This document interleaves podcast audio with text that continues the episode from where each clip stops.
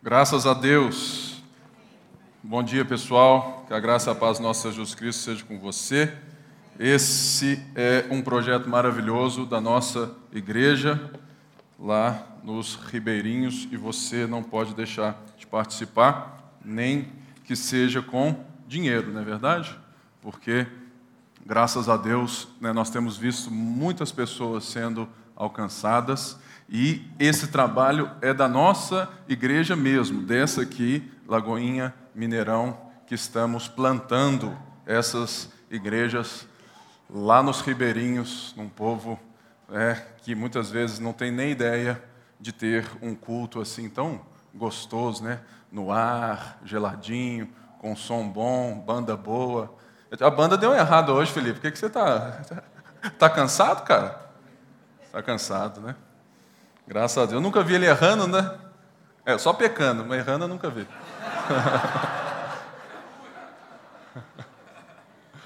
então tá bom. Né, Felipe tem sido um ótimo músico e um excelente é, parceiro, né? É, Para a gente nas quartas-feiras. Eu tenho certeza que muita gente tem sido abençoado também. Abra aí a sua Bíblia na carta de Paulo aos Filipenses, que hoje eu vou dar início a uma nova série da nossa igreja, uma série de três partes sobre prosseguir. A série se chama Prossiga. É justamente uma reflexão para uma renovação espiritual totalmente voltado para essas reflexões retrospectivas que a gente faz todo final de ano, não é verdade? Irmãos, é quantas vezes você já não viu e parou para pensar que você fez ou faz constantemente alguma coisa diferente daquilo é que você pensa. É a mesma coisa que nós vermos alguém que sabe muito sobre o corpo, alguém que é formado e tem todo o conhecimento dos alimentos, da nutrição e tudo mais. É a mesma coisa de que vermos, né, um pouco de uma forma assim, é, alguém que é nutricionista gordo, não é verdade? Um médico que, que, de fato ele não tem um cuidado com o seu corpo, um dentista de dente podre. E a verdade é que isso é o que mais existe. Por quê? Nós vamos ver hoje que não é aquilo que nós pensamos, um conjunto de informações e conhecimentos que de fato determina as escolhas e os caminhos, muitas vezes, da nossa vida. Quantas vezes aqui mesmo nós né, vemos gente que é crente há 20 anos, 30 anos, 25 anos, 40 anos e sabem a Bíblia de cor e salteado, mas eles não conseguem viver a palavra de Deus de coração. Muitas pessoas são afetadas por crises e mais crises porque, de fato, elas percebem que não é apenas o conhecimento, sabe, informacional que vai nos levar a uma vida de sucesso com Deus. E todo mundo gosta, mesmo que de uma forma bem quietinha, de, de que quando chega aí, né, agora, os últimos dias do ano, eu sempre faço as minhas retrospectivas. Eu peguei ontem e fui ver meus alvos de 2018. Irmão, só bomba. Só tomei bomba. Tantos alvos que eu comecei o ano, falei assim: esse ano eu vou ler 52 livros por ano. Já devo ter, talvez ou quase lá, ou já mais ou não, não sei porque eu parei de contar. Mas, de fato, é que eu vejo que muitos alvos que eu fiz, eu me perdi, porque eles não eram alvos do coração. Muitas vezes você está lá assim, esse ano eu vou perder né, 15 quilos. Aí você está lá empolgado, matricula lá no negócio, vai no primeiro mês, ó, estou malhando, pastor. Estou malhando, vou correr a volta da Pampulha em dezembro. Eu disse isso em janeiro. Eu disse. Eu disse. Paulinho, próximo ano nós estamos firmes aí, cara. esse ano não vai dar, não. É. Porque eu mal, mal consigo 10 quilômetros, imagina 18. Irmãos, é justamente nesses momentos da nossa vida onde a gente nos percebe fazendo coisas que a gente às vezes diz que não crê, mas a gente não sabe como. Mas se nós pararmos para olhar, nós vamos ver que toda a vida se resume a uma palavra: ao amor.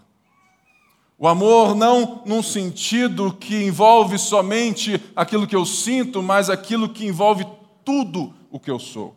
O coração na Bíblia é o epicentro, ou seja, é aquilo que, que de fato representa o todo do meu ser. E nós não podemos entender a vida com Deus a partir apenas de um conjunto de informações ou da ausência e somente de uma gama de experiências. Não é nem aqui e nem aqui, mas sim um conjunto, um equilíbrio que tem, sabe, muito conhecimento, mas ele se torna visceral, ele se torna parte do coração, ele se torna parte da nossa vida. Por quê? Eu gosto de uma frase do meu santo predileto, Agostinho. É o nosso, né, Renatinho? É.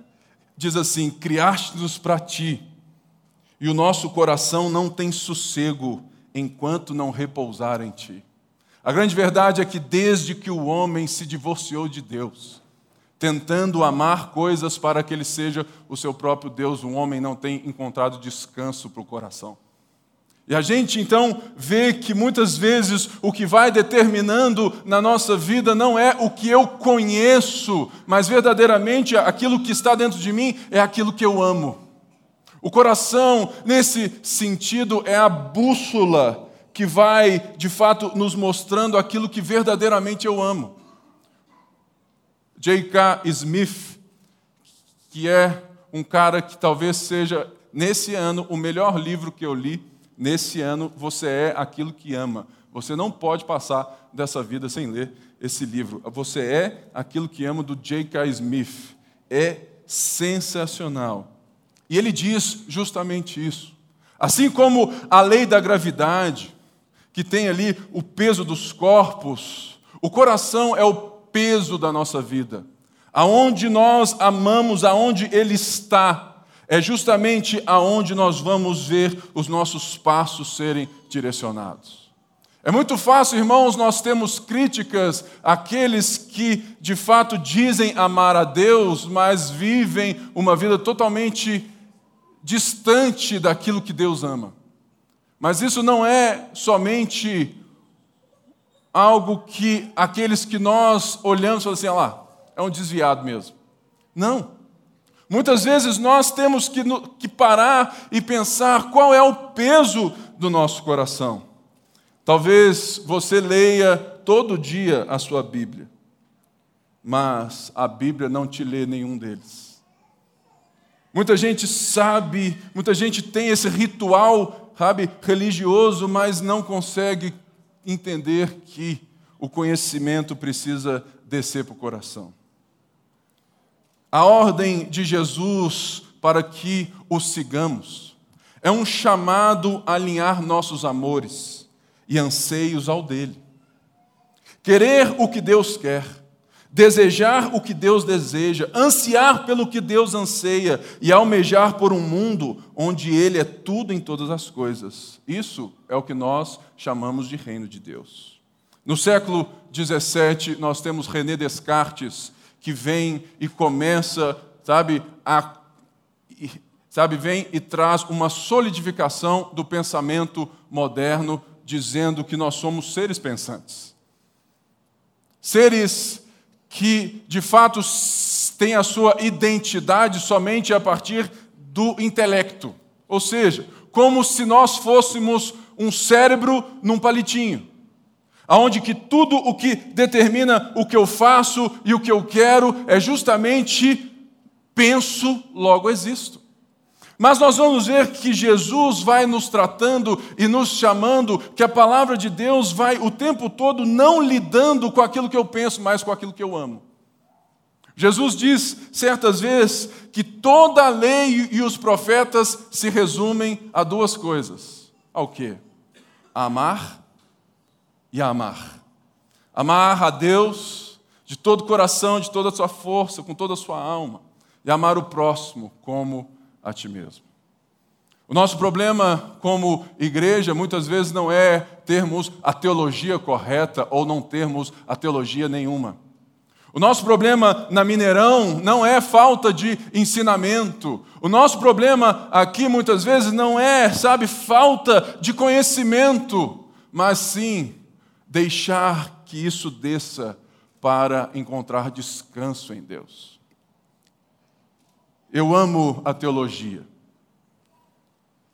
porque eu amo que ela me mostre a Deus a cada dia mais. A grande verdade é que toda teologia que, que não serve para amarmos a Deus, ela não serve para nada. No mesmo sentido, nós vemos um conjunto de gente que, sabe, se divorcia, tem medo do conhecimento, usando versos bíblicos como a letra mata né, e o espírito vivifica, usando isso de uma maneira totalmente emocionalista e não dentro desse amor de verdade dizendo que a vida com Deus é somente essa experiência, aquilo que eu sinto, aquilo que eu vivo, esses transes que nós temos muitas vezes, sabe, essas visões maravilhosas, esses momentos que são importantes, mas eles não determinam quem somos.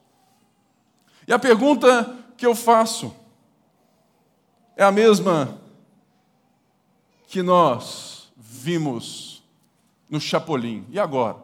Quem poderá nos defender? Quando eu vejo que de fato a minha vida, o conhecimento que eu tenho, os anos de igreja que eu tenho não estão surtindo efeito.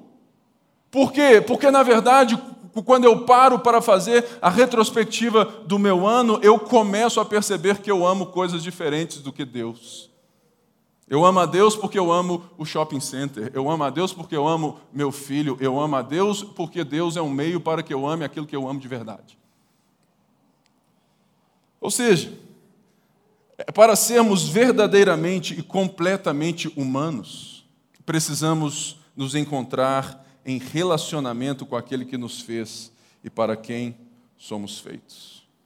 A verdade é que Paulo vai ensinar aos irmãos de Filipos o que é verdadeiramente a busca por Deus aonde ele vai resumir, onde ele vai, sabe, de fato nos dar hoje o sentido do que é ter um amor por Deus e como chegar a esse amor.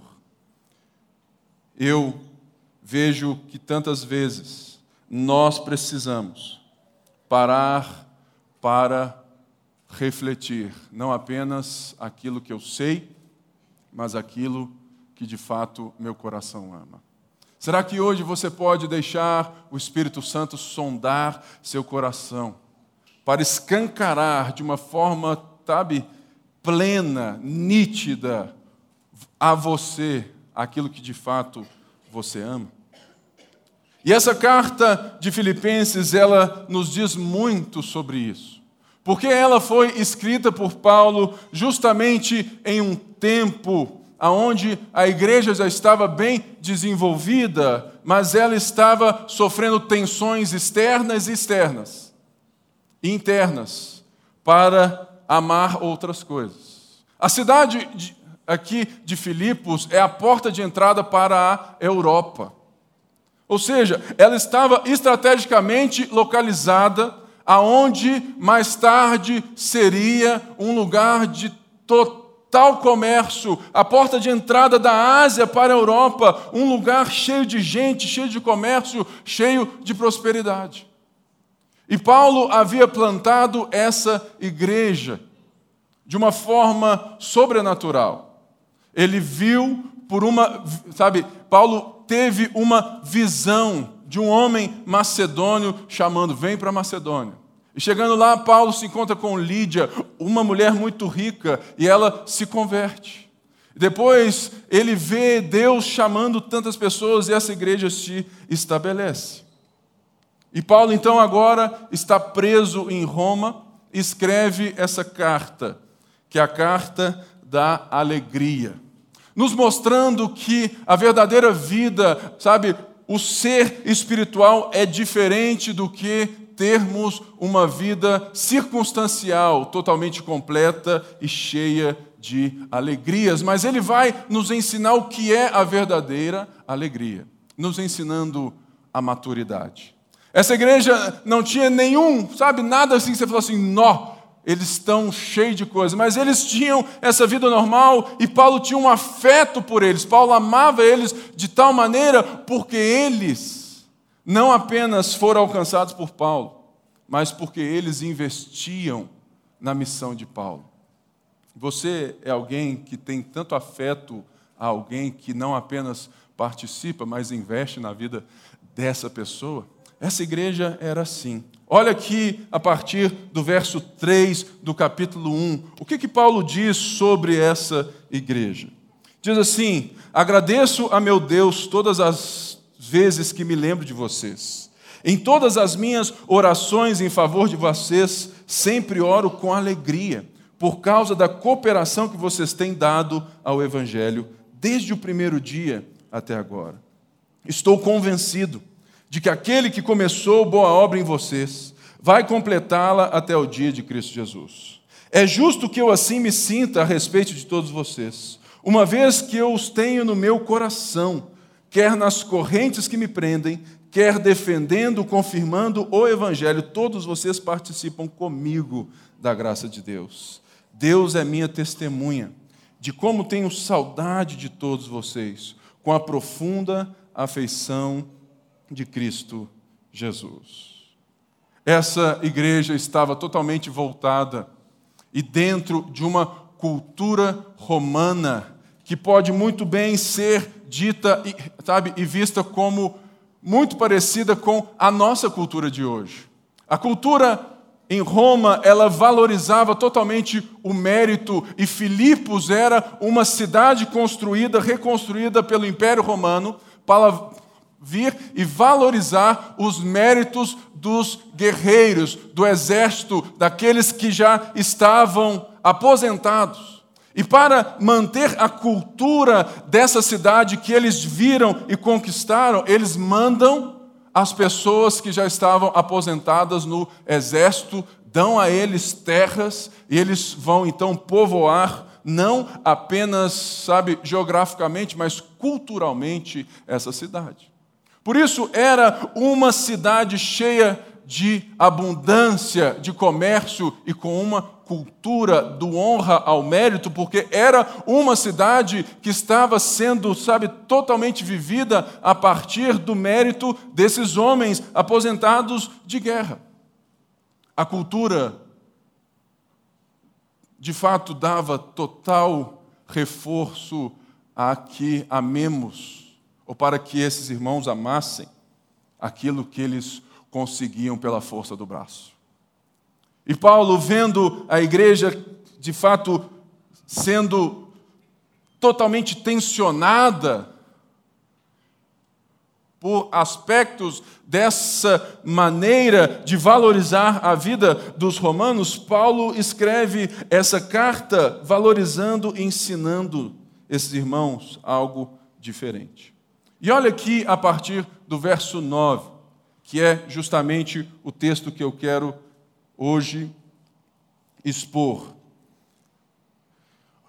Paulo vai orar. Mas essa é uma maneira de orar que muito me intriga. Mas ele vai justamente mostrar aquilo que temos falado até então sobre o amor. Paulo diz assim a partir do verso 9: esta é a minha oração. Que o amor de vocês aumente cada vez mais em conhecimento e em toda a percepção, para discernirem o que é melhor, a fim de serem puros e irrepreensíveis até o dia de Cristo, cheios do fruto da justiça, fruto que vem por meio de Jesus Cristo para glória e louvor de Deus. Ou seja, irmãos, é todas as vezes que eu leio aqui, eu sempre me pergunto algo: por que Paulo não escreveu isso sem ser em forma de, de uma prece? Por que Paulo não ensinou isso para eles somente dentro da carta, sem dizer que Paulo ora? Uma das coisas mais lindas que nós temos que entender é porque Paulo ora, porque Paulo sabe quem é o agente que vai transformar isso em realidade. Porque ele diz no verso 6: Olha, eu estou convencido, eu estou plenamente certo de que aquele que começou a boa obra em vocês vai completá-la até o dia de Cristo Jesus. Porque Paulo então estava certo daquilo que Deus pode fazer, daquilo que Deus faz, que Paulo ora. Você pode ter várias coisas, ou, ou sabe, muitos, é, assim, de várias vezes Hoje mesmo eu posso vir aqui e você rejeitar o meu ensino, não é verdade? Você pode rejeitar a fala de qualquer pessoa, o pensamento de qualquer pessoa, o discurso de qualquer pessoa. Mas uma das coisas que nós temos que entender é que você não é capaz de rejeitar a oração que alguém faz por você. A oração, ela não apenas não tem barreiras mas ela chega até você de uma maneira que você não tem como dizer não, não quero. Você pode resistir se eu perguntar, posso orar por você? Aí você, não, Pipe, muito obrigado, mas você não pode resistir quando eu oro por você na minha casa. Da mesma maneira, quando Paulo ora, é justamente porque na oração nós temos esse Deus que é o agente, e que Paulo não confia nos seus méritos e não confia nos méritos dos irmãos de Filipos, mas Paulo confia naquele que ele diz que está plenamente convicto de que ele vai operar em você aquilo que ele começou. Por isso, Paulo ora porque Deus é o agente, é Deus quem faz. E Paulo ora a Deus para que Deus faça isso no coração desses irmãos. O segundo é que Paulo ora para mostrar àqueles irmãos como se deve orar e o que se deve buscar. E Paulo deixa muito claro aqui o que é o ponto principal. Qual é o ponto principal desses versos? É que o amor aumente. Paulo ora uma coisa, ele ora que o nosso amor aumente. Ou seja, que o nosso coração dilate, o próprio, sabe, eu vejo que nós muitas vezes temos que deixar com que esse amor que já existe, que já está aqui hoje presente, nós amamos a Deus, mas nós temos um chamado, uma vocação de deixar com que esse amor dilate no nosso coração, na nossa vida, que a nossa vida seja um relacionamento público e crescente. Muitas pessoas estão estagnadas na fé, por quê?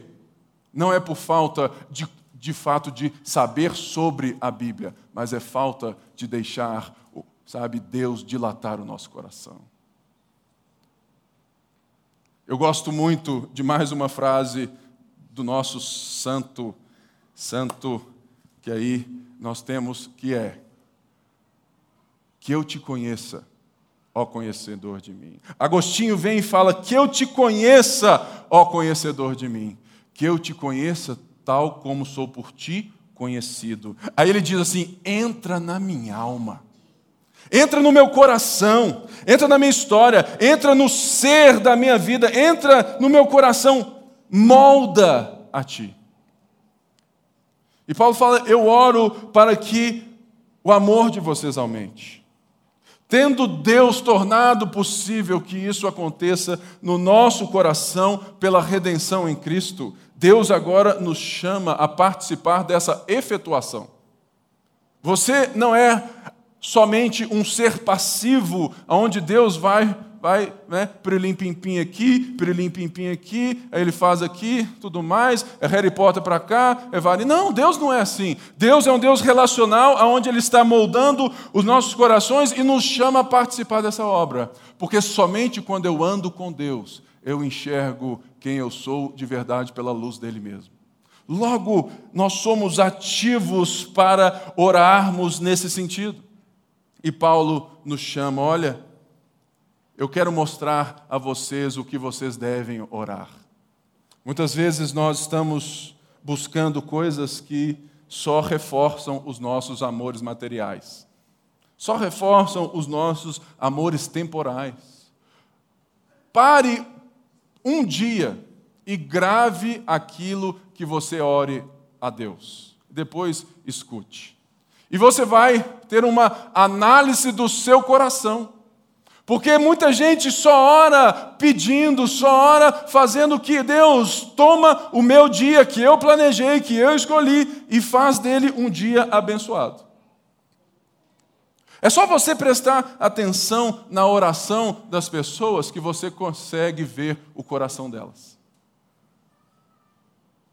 Se você pega alguém que é muito da teologia lá da prosperidade, ele vai só profetizar a bênção. Em momento algum ele vai bater a mão assim e falar assim: Deus, tem misericórdia de mim, pecador. Por quê? Porque nem pecador ele acha que ele é mais. Ele vai vir e falar assim: Deus, obrigado, porque eu tenho a chave mestra do céu. E agora, em nome de Jesus, eu profetizo a BMW no final do ano. E o cara deve né, vários e vários. Né? Ou seja, quando você para para pensar no que você tem orado, essa oração de Paulo nos mostra também como buscar. Ou seja, Paulo aqui está dizendo: eu oro para que o amor de vocês aumente. Aí você vem e fala assim, Pipe, como? E Paulo vem e diz: olha, em todo conhecimento e em toda percepção, entendimento, discernimento. Ele diz que ele ora para que o amor aumente em conhecimento e percepção, que são coisas aqui juntas, que não podem ser desassociadas. O conhecimento que Paulo diz aqui é justamente o conhecimento espiritual pleno. É de fato o conhecimento de Deus. É sim o conhecimento bíblico, é sim o conhecimento, sabe, de fato de quem Deus é, de quem é Cristo, de quem nós somos, é teologia também. Mas, o que Paulo está dizendo é que não é o meu conhecimento que diz quem eu sou, mas a minha identidade está a partir do amor que o meu conhecimento está dizendo que eu tenho. Então, Paulo nos chama a conhecer mais a Deus para amar mais a Deus. E a pergunta é: como está a sua busca por Deus de o conhecer mais? A grande verdade é que você não pode amar mais aquilo que você não conhece. Eu não posso amar mais ao Silvio se eu não tenho e se eu não estou buscando um relacionamento com o Silvio. Eu posso amar ele menos também. A partir desse momento que eu me ponho a ver quem é o Silvio. Ou seja, muita gente quer amar a Deus, dizer que ama a Deus, mas busca o conhecimento de outras coisas. Se você vem hoje aqui no culto e só esse é o seu único momento de buscar o conhecimento espiritual, irmão, seu coração vai apontar uma bússola para outro lugar, que não o amor a Deus. Por quê? Porque quanto mais você tem o hábito de conhecer a Deus, mais você se torna alguém que tem o hábito diário de ir atrás daquilo que de fato você ama. É impossível dizer que eu amo mais a Deus se eu não busco saber quem Deus é, se eu não leio a palavra, se eu não tenho, sabe, isso de uma forma como um hábito espiritual da minha vida. Talvez você possa hoje dia 2 de dezembro, não é? 2 ou dia 3? 2. Você para e fala assim: puxa vida, meu ano foi embora, eu não tive o meu amor aumentado, transbordado, porque eu não tive uma busca né, diária por Deus. Mas deixa eu te dizer uma coisa. Ah, que, de fato, essas viradas de ano, elas são tão boas, porque a grande verdade, querido, é que nada muda. Só muda o número. 2018, 2019, janeiro, dezembro, não muda nada. Você continua colhendo aquilo que você plantou ontem. E você irá colher no futuro aquilo que, que, de fato você planta hoje. Nada mudou. Mas é um excelente momento, é um excelente gatilho para a gente parar e refletir sobre isso. Ou seja, o que eu devo buscar na vida? A primeira coisa, Paulo busca, ele diz: nós devemos buscar que o amor aumente. Aumente como? Em conhecimento. Eu preciso entender que se eu não tenho e não abraço a verdade de Deus, é impossível que a verdade de Deus seja vivida através da minha vida no dia a dia. Porque o que determina aonde você pisa não é o que você sabe de informação, é o que você sabe de coração. Sabe, muita gente tem tudo certinho, mas chega lá, tudo mais, aí vai, hoje eu vou para o shopping. E você não consegue não gastar no shopping. E depois vem aquele remorso, você fala assim, puxa vida, passei muita coisa no cartão e não vou ter como pagar. Aí você vai orar, né? Deus manda provisão.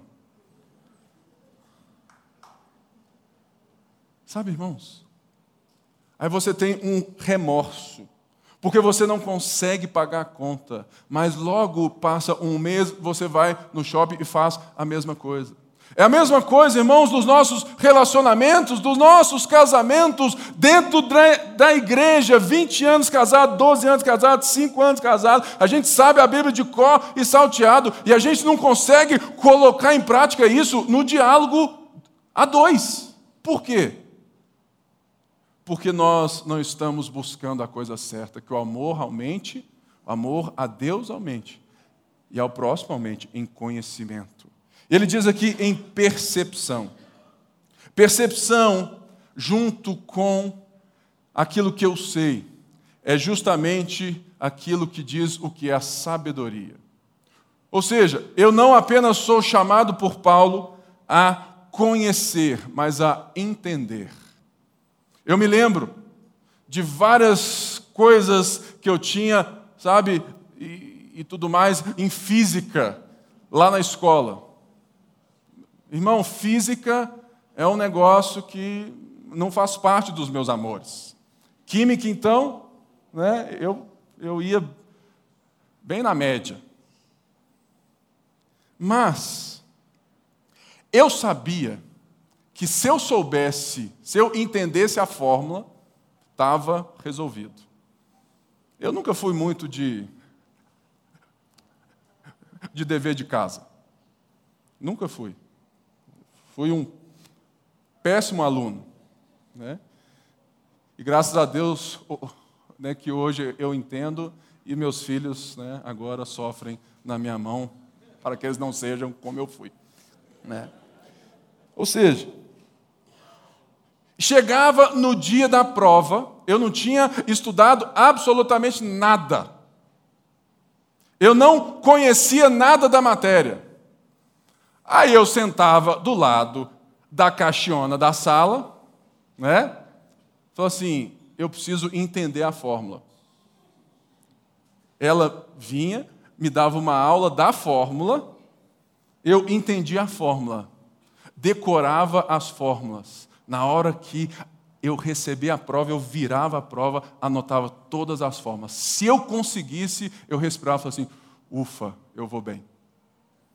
Eu não sabia nada de, de física, mas eu entendi a fórmula. Gente, não conta para Débora, mas as minhas notas eram maiores que a dela. Ela estudava, estudava, eu só entendia a fórmula. Ela ficava brava demais. Ó, meu sogro está aí. Ó, não conta para ela no almoço, não, hein, sogrão? Deixa quieto. Ou seja, irmãos, ou seja, não vale apenas você saber das coisas, se você não entende, ou seja, entendimento é quando eu sei como pôr em prática, como eu sei como resolver, quando eu consigo trazer isso para o meu dia a dia. O que Paulo diz é que ele ora para que o amor aumente em conhecimento e em percepção, porque sabedoria não é o conjunto de coisas do cérebro que eu sei. Olha, esse cara é versado, esse cara é muito sábio, ele fala seis línguas, ele sabe isso e tudo mais, ele sabe de astrofísica, ele sabe, não. O sábio, segundo a Bíblia, não é aquele que sabe muita coisa, mas aquele que consegue colocar na vivência dele, no dia a dia, tudo aquilo que ele conhece. Por isso, Paulo fala: olha, eu oro para que o amor aumente em conhecimento e em percepção.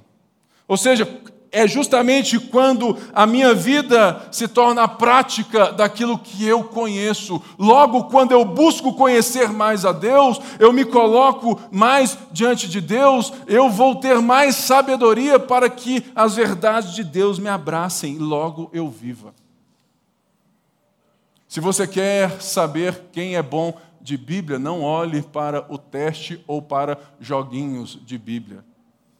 Eu sei todas as respostas do Bíblia em ação. Não jogue, não me chame. Falou assim, Pipe, vamos jogar Bíblia em ação? Não me chame, porque eu decorei todas as respostas. É sem graça. Falou assim, nossa, o pastor conhece a Bíblia mesmo, hein? Ai, que meu pastor, aleluia. Não é, irmãos? Eu decorei as respostas, igual eu decorava as formas de física. Mas se você quer ver um bom teólogo, um bom pastor, um bom pai, não olhe para aquilo que ele conhece, olhe para aquilo que a vida dele mostra que ele conhece. Aquilo que as marcas do pé deixam bem claros. Porque quando você entende, você então coloca em prática. A sabedoria é quando eu conheço e entendo alguma coisa no sentido de conseguir praticar e viver a partir daquilo. Então, vocês já têm o alvo para 2019. Alvos espirituais. Fazer com que o meu amor aumente. Como? Em conhecimento, em percepção. Você não pode buscar outra coisa nessa vida sem antes buscar fazer com que isso aconteça. Não existe nada mais importante na nossa vida se somos pessoas que amam a Deus e entendem a sua obra, senão buscar que o nosso amor por Ele aumente. E o texto diz mais. Ele diz aqui o porquê que ele ora que o nosso amor aumente. Ele diz que ele ora para que ele aumente para discernirmos o que é melhor, a fim de sermos puros e irrepreensíveis até o dia de Cristo Jesus. Essa palavra discernir, ela tem esse sentido de abraçar. É quando as verdades de Deus, elas te definem. Eu vejo, sabe, muita gente que faz parte da nossa igreja, mas quer dizer sobre aquilo que ela acha que Deus é. Isso faz parte muito do mundo de hoje, faz parte do coração do pecado. É isso mesmo. Nós tentamos ser os juízes de nós mesmos. Não, essa parte da Bíblia eu não concordo. Não, pastor. Sexo é uma coisa natural do homem. Não tem essa que é só, só algo que faz parte de uma aliança. Não, pastor. E a pessoa vai então desenvolvendo uma noção dela sobre Deus e sobre as coisas de Deus, porque ela não entende o que Paulo está orando. É a mesma coisa que eu chegar aqui hoje, viver tudo isso, aprender tudo isso e amanhã eu fazer tudo diferente. Mas ele fala: olha, eu oro para que o amor aumente em conhecimento e percepção, para que isso abrace você para que você saiba discernir o que é melhor. Melhor em quê? Melhor segundo o propósito de Deus para você. É a mesma coisa que Romanos 12, aonde ele ora também. Mas ele ora diretamente, fala assim: rogo-vos, pois, irmãos, eu peço a vocês, eu imploro a vocês, pelas misericórdias de Deus, que apresentei os vossos corpos como sacrifício vivo, santo e agradável a Deus, que é o vosso culto racional. E não vos conformeis, não tomem forma com esse século, mas transformai-vos pela renovação da vossa mente, para que experimenteis qual seja a boa, perfeita e agradável vontade de Deus. Discernir, então, aqui tem esse sentido de abraçar aquilo que se ama. Com tudo o que se conhece entende. É ser envolto, é ser definido por isso. Saber o que é melhor mediante aquilo que você mais ama. O que Paulo está orando e que nós devemos prosseguir na nossa busca por Deus é não deixar que nós venhamos a definir a Deus, mas que Deus possa nos redefinir. O pecado nos desconfigurou totalmente. A gente é um povo meio, meio aí sem, sem chão, sem lenço e sem documento, né? E para quem gosta de música aí e tudo mais, caminhando contra o vento, sem lenço, sem documento, né? Ou seja, o homem no pecado é esse homem vazio, perdido, tentando bater em portas que ele busca um descanso para o coração. E Paulo fala: olha, está aqui, ó. Está aqui o como. Para que o porquê seja vivido. Para que vocês saibam discernir o que é melhor. Nesse ano eu fiz algumas escolhas erradas. O problema não é fazer a escolha errada, é permanecer na escolha errada. Certamente, nós todos os dias temos percepções erradas ou certas sobre a vida. Percepções sobre uns aos outros ou ao outro que talvez não sejam verdade sobre o outro. É por isso que nós devemos nos relacionar primeiro antes de falar sobre alguém. É muito fácil nós sermos críticos das páginas e das pessoas, dos personagens, sabe, das redes sociais. Mas ali é só uma carinha daquilo que ele quer mostrar para você. Vai lá na minha rede, só tem coisa boa. Eu prego, eu vivo em casa, meus filhos, minha esposa, eu amo todo mundo. Não é assim? Todo mundo lá dando like lá. Pim, pim, pim, pim. Mas, igreja, 2019 não pode ser um ano de likes nas nossas redes sociais entre nós. Nós precisamos, primeiro, querer amar mais a Deus no hábito de buscar conhecimento e percepção, para sabermos discernir melhor as coisas, para deixar que a verdade de Deus nos abrace. O que estamos vendo aqui é uma oração sobre como devemos prosseguir na vida. É fazer o que importa, importar mais. Então ele segue e vai nos mostrar o que acontece quando a gente vive isso. Ele fala assim: olha, a fim de serem puros e irrepreensíveis. Aqui é uma coisa tão importante para nós que separa o religioso do crente, do filho do discípulo. Ou seja, muita gente quer ser irrepreensível e puro para que Deus o ame.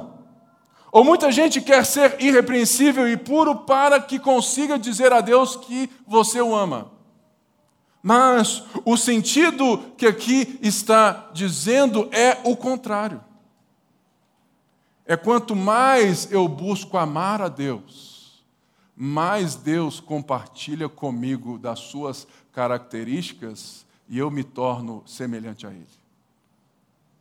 Você não tem que buscar a santidade no sentido religioso, de falar assim: ó, oh, pastor, eu vivi a minha vida inteira assim, porque foi me ensinado, se eu fizesse isso, Deus ia me abençoar. E você ficou nesse julgo por anos. Aqui tem um monte de gente assim, né?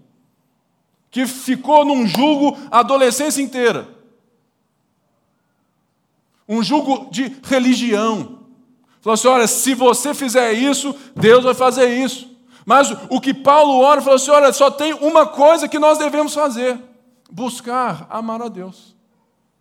Porque quando eu busco amar a Deus mais, eu quero saber mais sobre Deus, eu quero estar mais com Deus, logo aquilo que Deus valoriza, aquilo que Deus ama, faz parte daquilo que eu amo também. A santidade, ela é uma realidade prazerosa quando é parte de um relacionamento de amor, porque fora disso é um peso que você não consegue suportar. Eu vejo aí, né, vários jovens mais velhos hoje, porque hoje infelizmente ou não, né? Eu, assim, dá aí 35, 39 e o povo ainda não casou, né? E, e é complicado, né, irmãos? É complicado. Tudo mais o namoro, né? Não é fácil mesmo, não. Né? Não é fácil. Não é fácil viver em santidade. Mas é mais fácil viver em santidade quando eu não coloco na santidade a minha identidade para dizer que Deus pode me amar ou não. Quando eu amo a Deus e deixo Deus me definir, Deus me preencher, porque eu tenho um relacionamento com Ele, a santidade é consequência de um relacionamento, porque eu faço aquilo que eu amo, porque eu amo o Pai e o Pai ama essas coisas, logo faz parte do nosso relacionamento. O nosso problema de falta de ética, de moral, não é nada senão a representação dos nossos verdadeiros amores. Sabe, você não faz nada errado porque fala assim: ah, não, Deus, vou ter que fazer. Não, é porque de fato você ama mais aquilo que você está se propondo. Por isso, ser puro e irrepreensível é algo que você se torna por meio de Jesus Cristo. É uma busca progressiva, irmãos, e isso é tão libertador. Saber que eu não preciso apresentar para Deus a minha ficha do Serasa. Assim, Deus, paguei todas as minhas dívidas. Porque é impossível pagar as nossas dívidas. Por isso que aqui fala assim: olha, a fim de serem puros e irrepreensíveis até o dia de Cristo Jesus, cheios do fruto da justiça que vem por meio de Cristo Jesus. O nosso fruto é o fruto da justiça que recebemos por meio de Cristo Jesus. João 15 diz que o ramo nada pode fazer se não for parte da videira.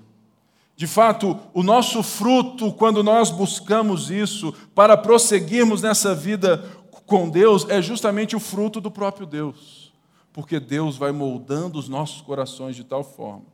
Ou seja, é por isso que Paulo termina dizendo que vocês serão cheios do fruto da justiça, fruto que vem por meio de Jesus Cristo, para a glória e louvor de Deus. O que é glória? O que é a glória de Deus? O que Paulo está dizendo é que quando nós entrarmos, sabe, nessa busca real por Deus, por deixar com que o amor aumente, quer dizer que Jesus vai moldar o nosso coração de tal maneira que a nossa vida vai demonstrar a beleza de Deus. Glória é a beleza. Ou seja, o nosso fruto o fruto da nossa vida, ele demonstra a beleza de quem Deus é para as pessoas. Será que, hoje você pode falar assim: é, que bênção, minha vida está prosseguindo para fazer isso, para que a glória, para darmos glória a Deus. Dar glória a Deus não é levantar as mãos e falar assim: Jesus, obrigado pela tua graça, pelo teu favor, glória ao teu nome. Glória a Deus não é ficar gritando nos cultos, glória a Deus e tudo mais. Não. Glória a Deus é justamente quando eu deixo que o meu coração seja moldado, que o peso do meu amor seja direcionado para a bússola que mostra Deus. E a minha vida então mostra a glória, a beleza de Deus. E as pessoas podem ver e louvá-lo. Porque o louvor é justamente a nossa resposta quando vemos essa glória. Por isso é importante que hoje nós saiamos daqui com uma vida diferente do que talvez você viveu nesse ano que está acabando. Você fala, Pipe, como que eu devo fazer? Basta deixar com que Jesus mude os seus amores. Prossiga em conhecer e perceber. Deixe que sua busca aumente o seu amor a Deus e não aos amores que te afastam dele. Seguir Jesus é tornar-se um aluno do Mestre que nos ensina a amar. Ser discípulo de Jesus é matricular-se na escola do amor. Por isso, hoje, eu oro a Deus para que o Espírito Santo coloque essa mensagem em você, para que você se proponha a prosseguir, a prosseguir nessa busca, a prosseguir nessa estrada, a prosseguir, porque esse é o alvo principal da nossa vida.